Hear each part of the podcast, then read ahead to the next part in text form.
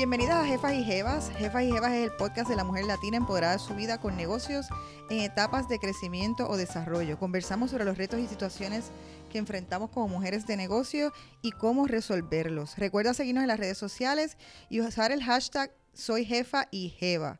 Hoy me encuentro con Lucien Gigante, cofundadora de Animus y también fundadora de Luigi. Todo el mundo la conoce por todo lo que ha hecho por la mujer latina empresaria y todo lo que está por venir.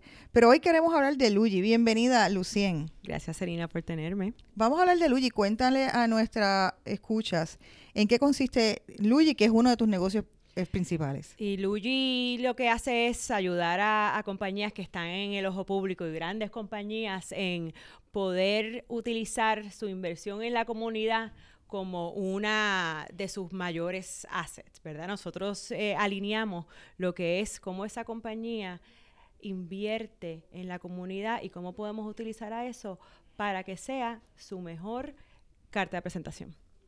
¿Cómo decidiste hacer tu propio negocio? Vienes de la empresa de la banca. ¿Cómo hiciste esa transición?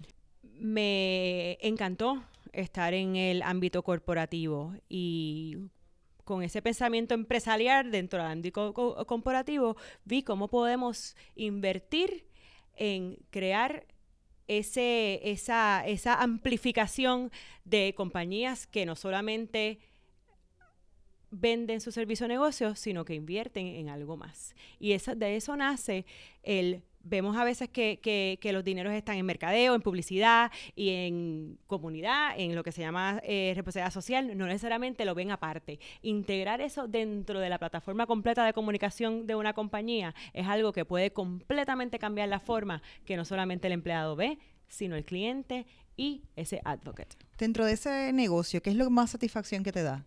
Poder ayudar a que compañías completen y es su ciclo de comunicación integrando y siéndose zapata de esas comunidades que sirven.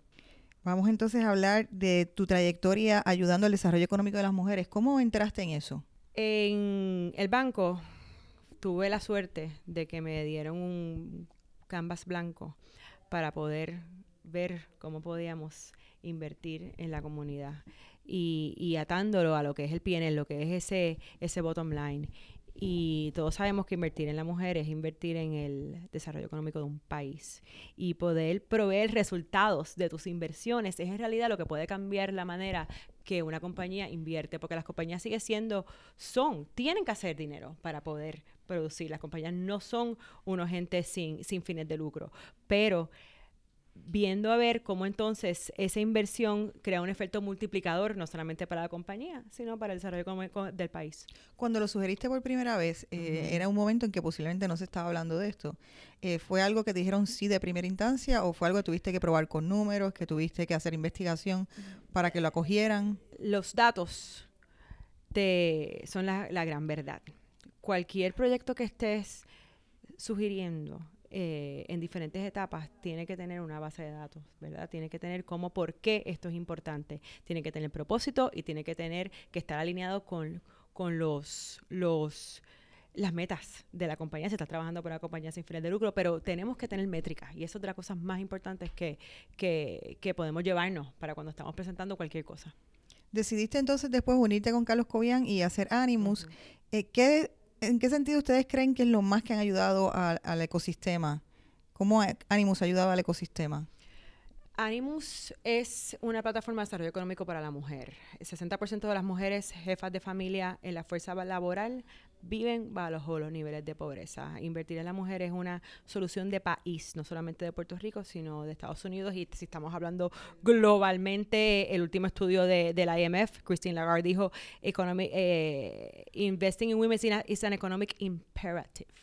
Y incluir lo que es el desarrollo económico de la, desarrollo económico de la mujer como parte integral y llenar esos vacíos de cómo podemos conectarlas, cómo podemos proveerle destrezas, cómo podemos inspirarlas, cómo podemos hacer que entren en unas eh, unos ciclos, unas esferas de networks que de otra manera no hubiesen podido tener, estamos realmente, eh, y lo digo en inglés, unleashing economic empowerment. ¿Qué metas tienes a largo plazo, Lucien Gigante? ¿Qué metas tienes? Todas, Porque ese apellido, todas, ese apellido todas. no puede haber venido en vano. Las tengo todas. Eh, me gustaría realmente que ese número de 60%, pensando en Puerto Rico, ese número de 60% sea 55, 50, 40, 45. ¿Cómo, cómo si, si el 40% de las mujeres, eh, cómo, si eso, cómo eso cambia? Pueden ser un catalítico para los niños. Como una, una eh, jefa de familia si tiene más ingresos, ¿cómo ese niño va a quizás a una mejor escuela? Tiene posibilidad de, de- de tener otro tipo de, de, eh, de participación en, deportes, en actividades curriculares. Realmente invertir en las mujeres cambiar un país. Si no solo en mujeres solamente, somos Carlos y yo. ¿Cómo podemos ambos navegar, tanto mujeres y con hombres, navegar hacia un mismo norte? Y cómo eso es algo que es completamente importante para todos. ¿Cómo podemos hacer, ayudar no solamente a Puerto Rico, mujeres latinas? ¿Cómo podemos integrar? ¿Cómo podemos en realidad eh, hacer que grandes compañías piensen, inviertan en comunidad como parte integral de su plan, de, su- de sus planes, como en vez de, en vez de 10 millones en publicidad, pues entonces hay 10 millones en inversión que va en realidad a- al final, esa va a ser tu mejor más. publicidad. Y, y de eso se trata, cómo podemos integrar y alinear todo ese propósito con resultados. ¿Cuál tú crees que hasta ahora ha sido tu mayor éxito? Mi mayor éxito yo creo que es vivir en paz, feliz, con un vaso lleno y con una actitud de, de- de lucha y carcajada. ¿Qué superpoder quisieras tener? Poder llegar al otro lado sin tener que montarme en el avión.